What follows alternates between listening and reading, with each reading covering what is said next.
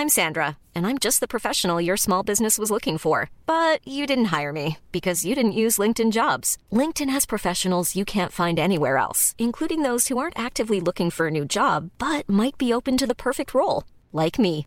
In a given month, over 70% of LinkedIn users don't visit other leading job sites. So if you're not looking on LinkedIn, you'll miss out on great candidates like Sandra. Start hiring professionals like a professional. Post your free job on linkedin.com/people today.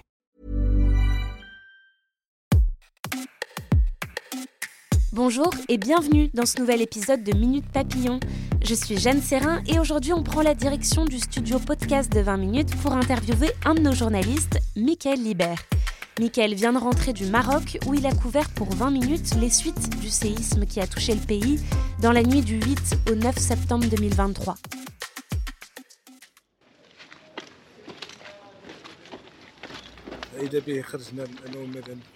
Après notre dîner, je suis sorti avec ma femme dans la rue pour faire un peu de marche et juste après, nous avons senti un tremblement sous nos pieds. Ma femme a cru que c'était un hélicoptère ou autre. Moi, je lui dis que c'était un tremblement. Soudain, les gens couraient dans tous les sens dans les rues. C'était aux alentours de 23 heures. Un séisme de magnitude 7 frappe le Maroc. L'épicentre de la secousse se situe dans la province d'Alaouz, au sud-ouest de Marrakech. Selon le dernier bilan officiel, la catastrophe a fait près de 3000 morts et plus de 5600 blessés, mais difficile de connaître le nombre exact de victimes à l'heure actuelle. Regardez où tous ces gens dorment. Il n'y a pas d'aide pour nous. Nos maisons ont été fissurées, d'autres détruites, comme la maison de ma fille qui a été anéantie. On est dans un état chaotique. Toutes nos maisons sont fissurées. Elles peuvent tomber à tout moment.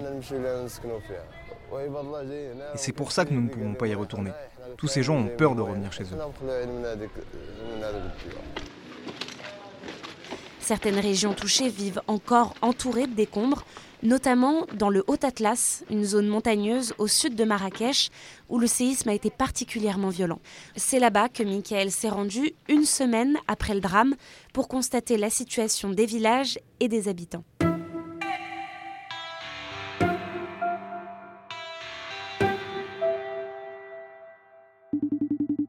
Salut Michael Salut Est-ce que tu peux te présenter d'abord pour nos auditeurs?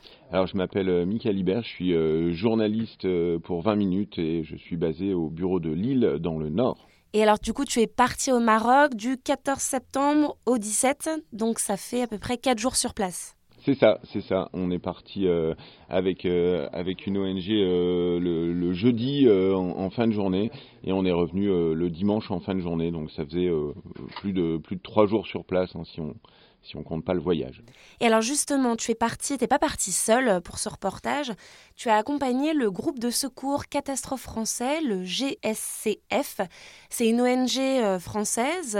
Est-ce que tu peux nous parler de cette ONG et pourquoi tu, as, tu es parti avec ce groupe-là, en sachant qu'il y a un contexte assez particulier en ce moment euh, au Maroc et avec ce séisme, c'est que l'aide internationale a été organisée par le Maroc et l'aide de la France n'a pas été retenue par le Maroc en raison de différents euh, géopolitiques dont on ne va pas détaillé ici, mais il n'y a que quatre pays qui ont été euh, retenus par le Maroc pour apporter une aide. La France n'en fait pas partie. Alors, comment ça se fait que tu sois parti avec la seule ONG qui ait pu se rendre sur place?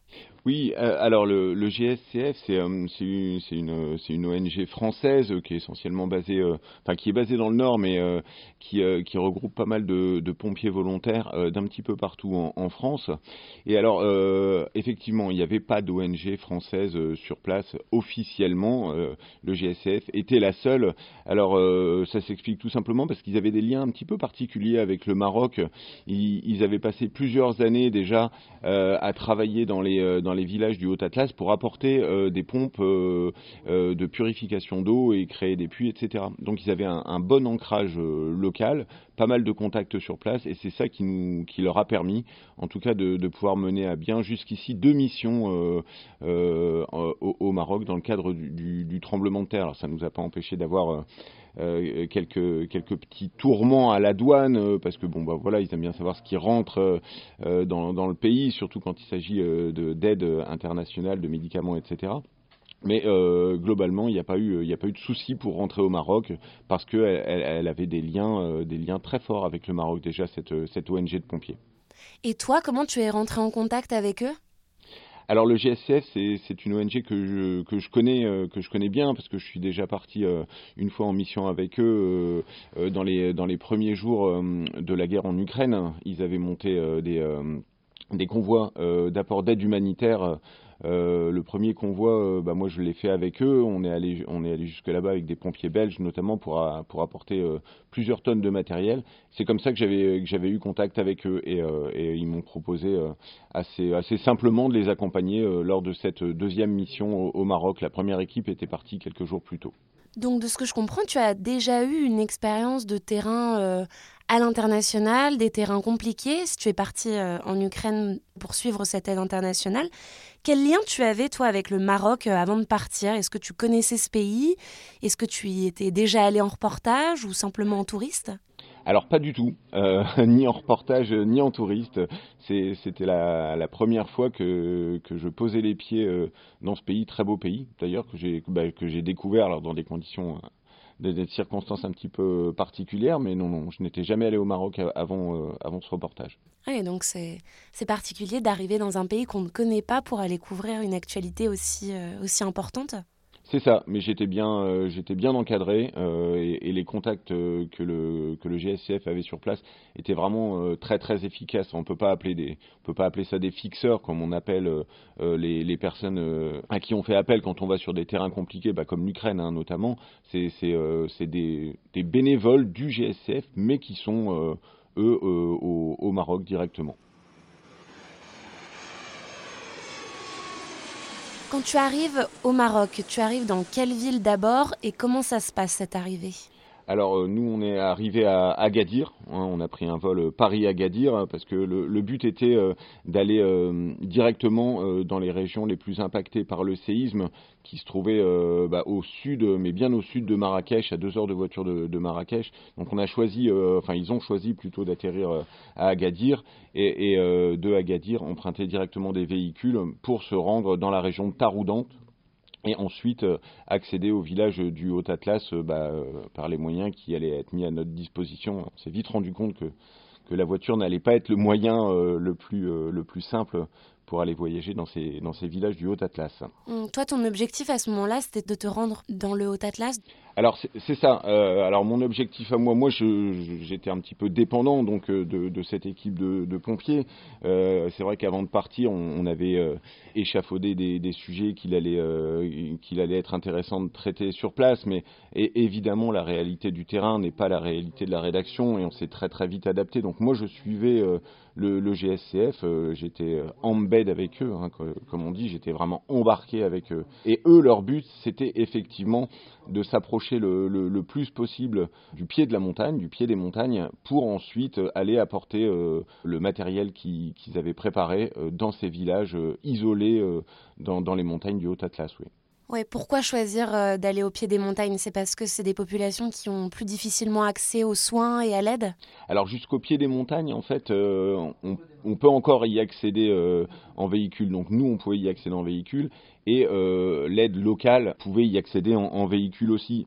L'idée, c'était de mettre notre camp de base dans une dans un petit village qui s'appelle Tirknit, qui a été très touché hein, par le séisme, 400 habitants, 82 morts quand même, mais encore accessible en véhicule. Et ensuite aller dans les villages qui n'étaient même plus accessibles en, en voiture, hein, comme comme je l'ai dit dans les dans mes dans mes euh, sujets que j'ai fait sur place, voilà, c'était soit la mobilette, euh, soit à dos de mule, soit à pied mais euh, aucun autre véhicule euh, ne, pouvait, euh, ne pouvait se rendre dans ces villages. Donc vraiment l'idée de, l'équipe du GSCF, c'était ça, c'était d'aller apporter de l'aide dans les endroits où, bah, où les autres ne, pouvaient pas aller.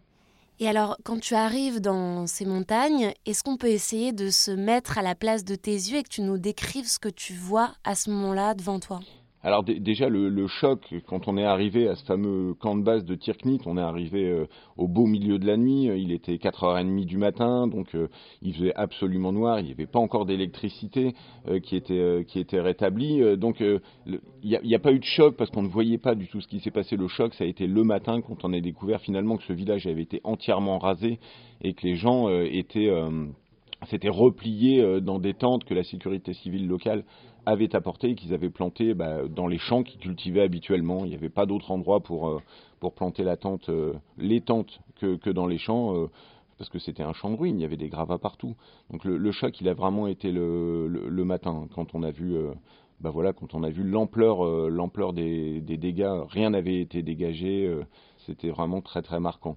Et, et, des chocs, on en a eu bah, plusieurs hein, au cours de la, au cours de la mission, et, et, notamment quand on a, commencé à, lancer l'expédition pour se rendre dans ces villages, et on s'est rendu compte que, que déjà isolé naturellement dans ces montagnes du Haut-Atlas, il l'était encore plus du fait que les routes étaient complètement impraticables. Ce qu'on retrouve aussi dans ton reportage, c'est la différence avec laquelle vivent ce séisme les Marocains de grandes villes comme Agadir et ceux du Haut-Atlas dans des petits villages vraiment reculés. C'est ce qui t'a marqué, cette différence de vécu? Ça, peut être choquant pour des, euh, pour des yeux extérieurs comme les miens. Effectivement, hein, à Agadir, le tourisme euh, ne s'est jamais arrêté. Il s'est arrêté quelques heures euh, au soir du séisme, on me racontait qu'effectivement euh, euh, la secousse a été ressentie jusqu'à Agadir. Il n'y a eu aucun dégât hein, à Agadir, mais la, secousse a été ressentie là-bas. Ils avaient encore en tête le, tremblement de terre de, de, 1960 qui avait fait 12 000 morts à Agadir. Donc quand on ressent une petite secousse là-bas, on ne cherche pas, on sort des habitations et on se met dehors. Mais voilà, ça s'est très vite rétabli quand ils ont vu que, que finalement cette ville n'avait pas été touchée. C'est pas très très loin hein, finalement les villages où on s'est rendu, c'est à deux heures de voiture. Il y a un vrai décalage entre ce qui se passe dans ces villages et ce qui se passe à Agadir où, où bah voilà, les touristes profitent de la plage. Euh, on peut sentir une certaine désinvolture avec des yeux extérieurs, mais euh, comme j'avais euh, comme j'avais demandé aux, Marocains présents sur place, eux, ça les choque pas et au contraire, au contraire, le tourisme, ils en ont besoin, c'est une de, leurs principales ressources pour vivre et, ils invitent, ils invitent les touristes à, continuer de venir, à continuer de venir. Je voulais justement parler de la réaction des Marocains que tu avais pu recueillir, des dialogues, etc. Est-ce qu'il y a une rencontre particulière qui t'a marqué ou un échange que tu gardes en mémoire? Il y a beaucoup de rencontres euh, qu'on a gardées en, tête. Finalement, euh, celle qui m'a peut-être le plus marqué, c'est voilà, euh, dans ce village du Haut-Atlas qui s'appelle Tizirt, juste à l'entrée du village, on, est tombé sur sur un petit lotissement de maisons, enfin c'était un petit lotissement de maison euh, et c'est un, chauffeur de taxi de Salomine dans le Pas-de-Calais qui nous a accueillis. Euh, lui, sa famille était de, de il était revenu en urgence après le tremblement de terre et il nous expliquait que bah, voilà, les cinq maisons de sa maison étaient euh, de, sa famille étaient par terre et que maintenant tout le monde dormait dans les tentes et qu'ils avaient besoin de tentes d'ailleurs parce qu'il n'en avait qu'une pour loger les cinq familles. Euh, mais, très accueillants, hein, soit dit en passant. Ils nous ont accueillis euh, volontiers euh, dans leur tente. Ils nous ont fait boire du thé à la menthe. Ils nous ont sorti les, petites cacahuètes, les pois chiches, etc. Et, ils nous racontaient que, bah, que, ces, maisons, ils les avaient connues, ça faisait 30 ans qu'ils venaient en vacances ici pour voir sa famille et que maintenant il n'y avait plus rien. Il n'y avait plus rien. C'était vraiment très marquant déjà de tomber sur ce monsieur qui travaillait dans le Pas-de-Calais en, en, plein milieu du Haut-Atlas et, de, voir à quoi était réduite sa famille, le décalage entre la vie qu'il a lui en France et la vie que sa famille déjà avait avant et, euh, aura maintenant euh, dans, dans, ces tentes parce qu'ils sont pas prêts de, reconstruire leur maison, ça c'est sûr. Euh, et l'angoisse de, l'hiver qui arrive, voilà, c'est vraiment tout ça qui, a été, qui a été très marquant dans cette rencontre avec ce, avec ce monsieur qui s'appelle Hamid. Oui, justement, l'angoisse de l'hiver qui arrive. Je vais te parler de ce qu'attendent les Marocains, euh, peut-être de l'aide internationale ou comment ils se projettent dans les prochains mois. Qu'est-ce que tu as pu sentir de ce côté-là, des discussions que tu as eues avec les personnes rencontrées? Alors je ne sais pas tellement s'ils arrivent à se projeter euh, finalement euh, dans, dans, un avenir à moyen terme les villages du Haut-Atlas, pour le moment, restent inaccessibles. On a vu une tentative d'une pelleteuse de venir dégager cette piste qui, mène à, ces villages que nous avons visités, tentative qui n'a pas fonctionné. Après 200 mètres, voilà, même la pelleteuse était bloquée. C'est ça qui les, qui les inquiète vraiment, c'est rétablir cette piste qui leur permet d'avoir un lien avec le monde pour pouvoir vendre. C'est une région où on produit beaucoup de, de graines d'argan Et, pour l'instant, bah, c'est difficile pour eux déjà de continuer de, cultiver, de récolter. C'était la période de la récolte. Ensuite, de descendre pour les vendre, bah voilà, il reste la, mobilette, il reste les mules, mais c'est pas pas très efficace comme moyen. Et aussi cet hiver qui arrive et qui est qui est rude et, et, la perspective de passer de passer l'hiver dans des tentes, ça les réjouit pas trop. Hein, on va pas se mentir. Hein. Euh, je voulais te demander d'un point de vue très matériel, toi tu étais logé où, tu dormais où, tu avais comment accès à Internet, tu te déplaçais comment, enfin toutes ces questions techniques, est-ce que tu peux nous expliquer? Ah, c'était euh, c'était spartiate, hein, on va pas se mentir. Hein, euh. La première équipe du GSCF avait monté une petite tente pour pour tout le monde, donc dans, dans ce champ au milieu des, des tentes des rescapés. C'est des petits matelas avec des avec des sacs de couchage matériellement l'accès à internet bon bah j'avais pris euh, évidemment une, carte une carte SIM locale euh, le problème étant de, de trouver euh, le réseau qui allait fonctionner avec cette carte SIM locale et c'était pas c'était pas évident du tout parce que du wifi bon bah tout simplement il y en avait pas hein, pas là-bas pour manger bah, ça c'était c'était pareil hein. dans ce coin-là, il n'y avait pas de McDo, hein, on va pas se mentir non plus. donc on a été invité plusieurs fois à manger chez des gens.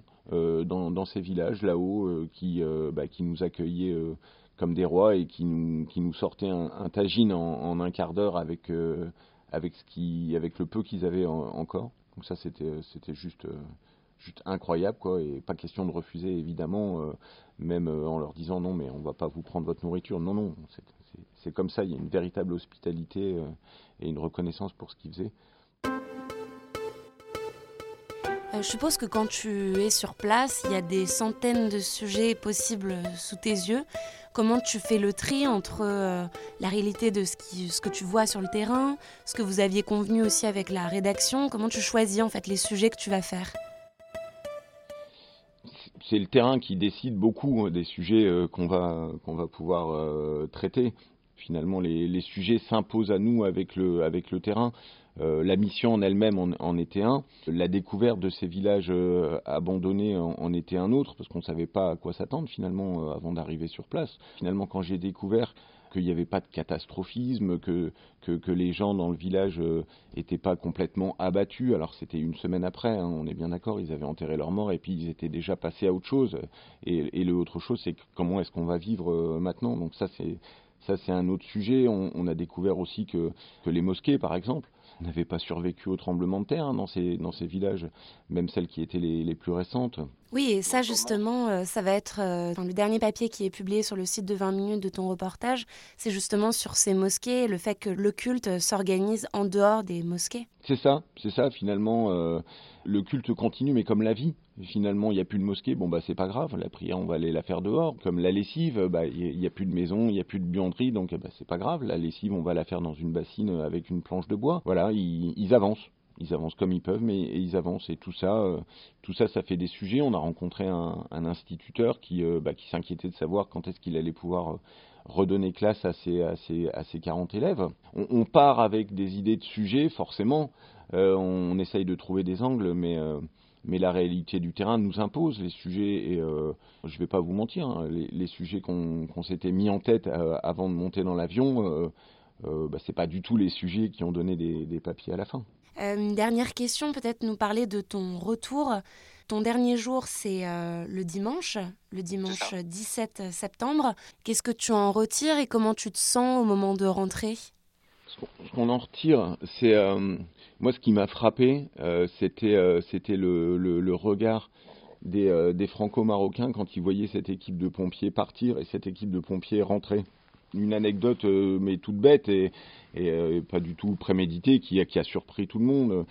quand on est arrivé à, Orly, les portes du terminal d'arrivée s'ouvrent. Évidemment, on était dans un vol en provenance du Maroc, euh, donc euh, dans le hall des arrivées, euh, bah, il y avait beaucoup de familles qui attendaient des gens qui revenaient du Maroc et quand ils ont vu ces pompiers sortir, qui étaient allés aider leurs compatriotes au pays, bah, ils les ont acclamés. C'était une, une haie d'honneur dans, dans, dans l'aéroport pour ces, pour, ces, pour ces quatre pompiers et ça c'était absolument absolument incroyable à voir. Quoi. Super, bah, merci beaucoup Michael. Et on rappelle que tous tes reportages sont sur le site de 20 minutes et que tu n'as pas fait que de, des reportages écrits. Tu as aussi publié des vidéos et des nombreuses photos. Donc on peut suivre aussi en images tout ton périple au Maroc. Tout à fait. Merci beaucoup et bonne journée Mickaël. Merci d'avoir écouté cet épisode de Minute Papillon. S'il vous a plu, eh n'hésitez pas à le partager, à en parler autour de vous et puis à vous abonner sur votre plateforme ou appli d'écoute préférée. À très vite et d'ici la bonne écoute des podcasts de 20 minutes.